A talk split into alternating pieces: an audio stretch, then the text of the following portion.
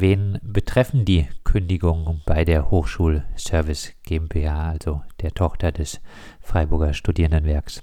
Ja, also ganz äh, konkret betroffen ist ein Mitglied von uns. Äh, drum schalten wir uns da natürlich auch ein.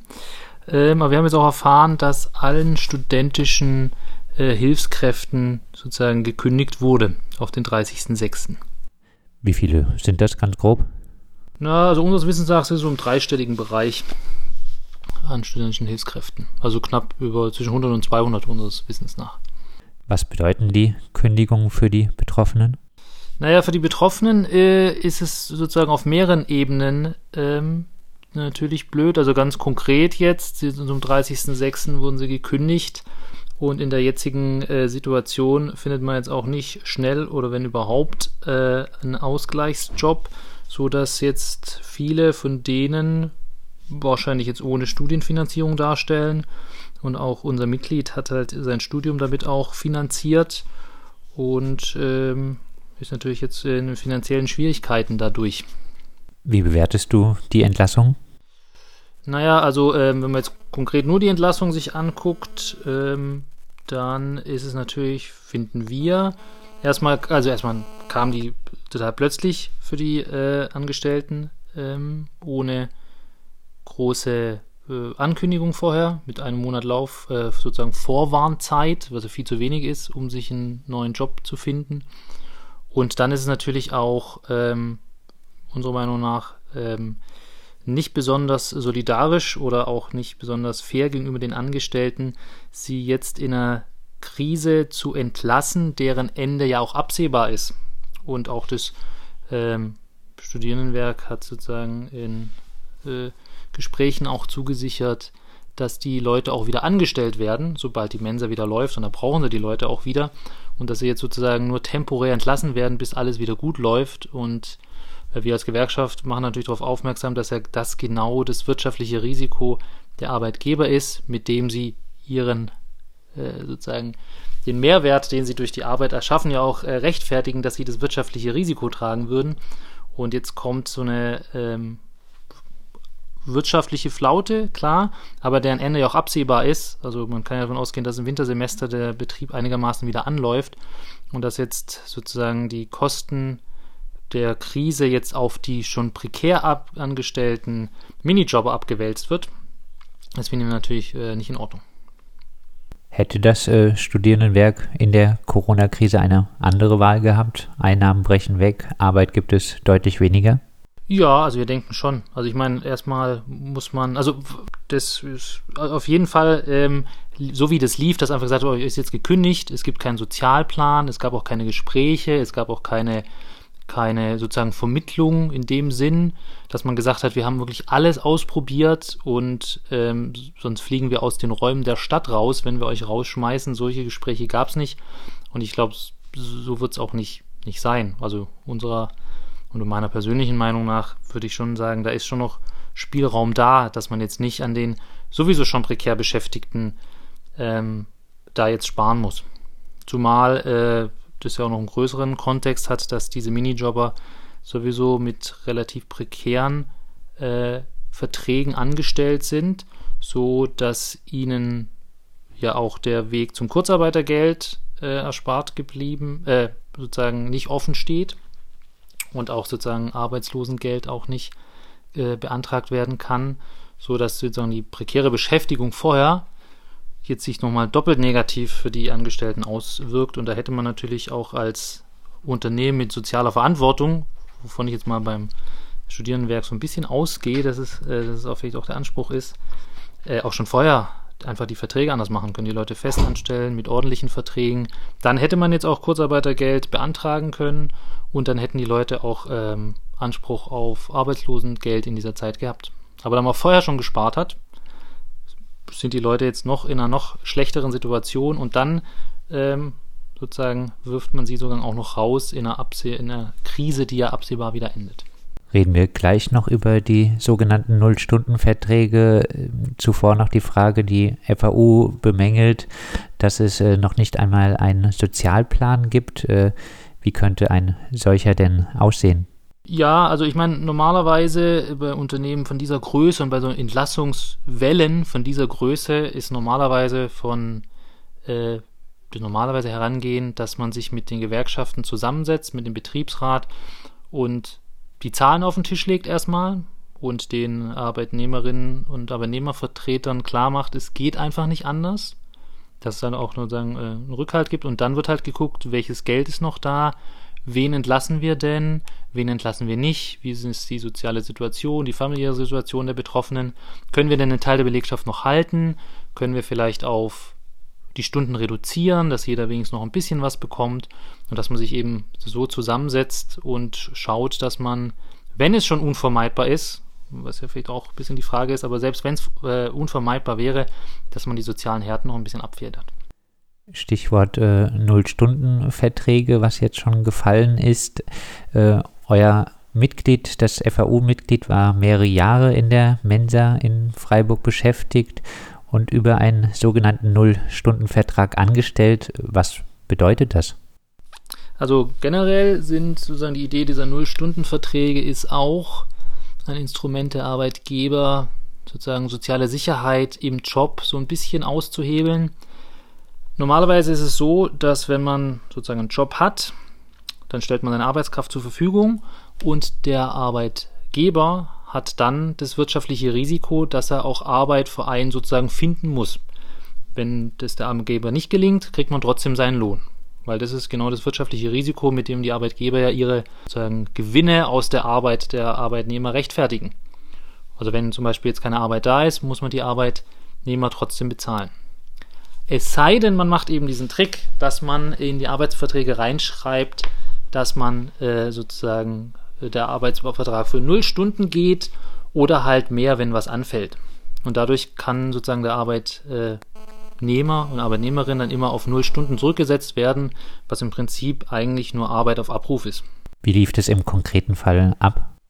Ähm, Im konkreten Fall jetzt mit der Mensa-Geschichte ähm, weiß ich das nicht genau, ähm, wie, wie da sozusagen der Usus war. Wir kennen es von anderen äh, Arbeitskämpfen oder Arbeitskonflikten, vor allem in der Gastrobranche, also jetzt nicht in der Mensa, in der normalen Gastrobranche, ist dann halt wirklich, wird es genutzt, um Arbeit auf Abruf zu machen, dass man auch mal ein paar Monate eben kein Geld kriegt und dann halt sozusagen wieder Geld kriegt. Und eigentlich ist es so vorgesehen vom, vom Arbeitsrecht, dass es eben so eine, auch eine Mindeststundenzahl gibt, die der Arbeitgeber einen sozusagen vergüten muss, auch wenn keine, kein Lohn da ist. Und euer Mitglied wusste teilweise auch nicht in der einen Woche, wie viel er in der nächsten Woche äh, arbeiten musste. Richtig, genau, ja. ja. Genau, ja. Das ist ja recht kurzfristig immer und das ist natürlich auch der, ich meine, die Arbeitgeber machen ja diese Nullstundenverträge, weil es ihnen einfach die Flexibilität gibt, kurzfristig Leute einzusetzen, wieder abzusetzen und dann eben das wirtschaftliche Risiko eben auf die Arbeitnehmer abzuwälzen und genau die gleiche Philosophie sehen wir jetzt auch mit den Kündigungen. Also jetzt läuft nochmal drei Monate lang das Geschäft wieder besser, witzigerweise. Ja, die Mensen machen ja wieder auf. Es wird wieder besser, aber sozusagen die Verluste werden sozialisiert, indem halt sozusagen jetzt die Minijobber gucken müssen, wie sie über die Runden kommen. Geben normalerweise nicht äh, die Null-Stunden-Verträge auch den Beschäftigten ein tolles Maß an Flexibilität? Ja, also klar, das äh, natürlich sozusagen Flexibilität äh, gibt auch äh, sozusagen Menschen, die das, die positiv finden, dass sie dann sozusagen frei sind und auch manchmal Wochen ganz frei haben. Klar, individuell kann man das ja so machen, aber für eine, für viele, die sozusagen mit dem Geld halt auch planen müssen, ist es natürlich schwierig. So, wenn man jetzt Rücklagen hat und sich den Luxus leisten kann, was auf der hohen Kante zu haben, dann kann man auch sagen, okay, wenn ich jetzt mal einen Monat äh, nicht äh, gerufen werde, dann kann ich von dem Ersparten leben. Wenn man äh, eben diese Rücklagen nicht hat, und wirklich sozusagen seinen Lebensunterhalt sozusagen laufend decken muss, dann sind natürlich so Flauten schon schwierig. Wie sind diese Verträge rechtlich zu bewerten? Oh ja, das, das ist immer wieder, das ist noch so ein bisschen eine Frage der Klärung. Meistens gibt es dann eben die Frage, wenn zum Beispiel Kündigungen sind oder wenn noch Lohn aussteht oder Urlaub, dass man sich dann gucken muss, wie viel kriegt man denn dann in dieser Zeit, in der man jetzt nicht mehr arbeiten kann, wie viel steht einem da noch zu? Und das muss dann meistens eben vor Gericht geklärt werden. Was war jetzt der durchschnittliche äh, Lohn in der Zeit und das ist immer sehr, sehr mühsam. Aber in Sachen äh, Kündigungsschutz, Lohnfortzahlung im Krankheitsfall, Urlaubsgeld etc. sind äh, solche Verträge auf jeden Fall für die Beschäftigten sehr negativ. Ja, richtig, genau. Äh, mal angenommen sozusagen, jetzt wird eine Kündigung ausgesprochen und eine Arbeitnehmerin oder Arbeitnehmer wird freigestellt für drei Monate. Ähm, und weil dann die Kündigung erst wirksam wird, dann ist natürlich die große Frage, was kriegt die Person jetzt die drei Monate noch? Der Arbeitgeber stellt sich auf die Position, okay, äh, drei Monate mal null Stunden mal äh, den Stundenlohn, ah, da kommt ja null raus, äh, sehr gut. Während der Arbeitnehmer natürlich sagt, nee, nee, nee, äh, ich habe drei Monate lang regelmäßig meine 300 Euro bekommen, die möchte ich natürlich jetzt auch weiterhin haben. Ja? Und dann geht es natürlich für, vor Gericht, ist dann schwierig. Aber da muss er halt vor Gericht klären, ähm, Arbeitgeber zieht sich natürlich zurück auf diese, äh, ja gut, du arbeitest noch drei äh, Monate bei uns für null Stunden. Ähm, und da muss man sozusagen dann eben die versuchen, die, die sozusagen durchschnittlichen zu erwartenden Lohn durchzusetzen. Kommen wir nochmal zum konkreten Fall des äh, Studierendenwerks äh, der Arbeit in der Mensa. Äh, kannst du was generell noch zur Lohnhöhe bei den Beschäftigten sagen? Ja, also äh, explizit ist äh, sozusagen eine im Arbeitsvertrag schon eine Tarifbindung ausgeschlossen. Also es wird unterhalb des Tariflohns für studentische Hilfskräfte gezahlt. Steht witzigerweise im Arbeitsvertrag drin, dass kein Tariflohn gezahlt wird. Das äh, heißt, was kommt grob bei rum? Größenordnung Mindestlohn. Was äh, können denn jetzt ehemals Beschäftigte, die jetzt äh, von der Entlassung betroffen äh, waren in der Mensa in der Rempartstraße tun? Ganz wichtig ist, Sie müssen äh, ganz schnell am besten eine Kündigungsschutzklage einreichen. Da gibt es eine ganz kurze Frist von nur drei Wochen nach Ankündigung. Die wird jetzt in der nächsten Woche ablaufen. Von dem her ist es wichtig, dass sich die Betroffenen entweder selber ans Arbeitsgericht wenden und sagen, äh, ich möchte dagegen vorgehen oder sich an äh, die Gewerkschaft ihres Vertrauens, am besten natürlich die FAU Freiburg, wenden und dass wir mit denen besprechen können, wie man jetzt sozusagen gegen diese Kündigung vorgehen kann. Du hast äh, vorhin gesagt, äh, das Studierendenwerk hat angekündigt, äh, die Menschen im Herbst dann wieder einstellen zu wollen. vielleicht abschließend siehst du Chancen dafür, es zu erreichen, dass das äh, Studierendenwerk die Mitarbeiterin zukünftig dann auch äh, fest anstellt? Ja, das ist natürlich ja unser Ziel und unser Traum, würde ich mal sagen. Ich, äh, generell äh, sind natürlich äh, äh, Arbeitgeber da sehr unwillig, sozusagen die Verantwortung da auch zu übernehmen. Also es geht aber eigentlich um, um eine Verantwortung zu übernehmen, dass man Leute fest anstellt, dass man verlässlichen Gehalt hat, dass man auch äh, verlässliche und faire Bedingungen hat, in dem jeder weiß, vor, äh, vor allem die Arbeitnehmer wissen, äh, mit ihrem Geld planen können. Und die Arbeitgeber machen das natürlich ungern, äh, weil es ihnen natürlich äh, sie dann tatsächlich ein Risiko tragen müssten. Und so können sie es natürlich, äh, wie ich vorher schon gesagt habe, schön sozialisieren. Dann trägt das wirtschaftliche Risiko eben die, die kleinen Angestellten.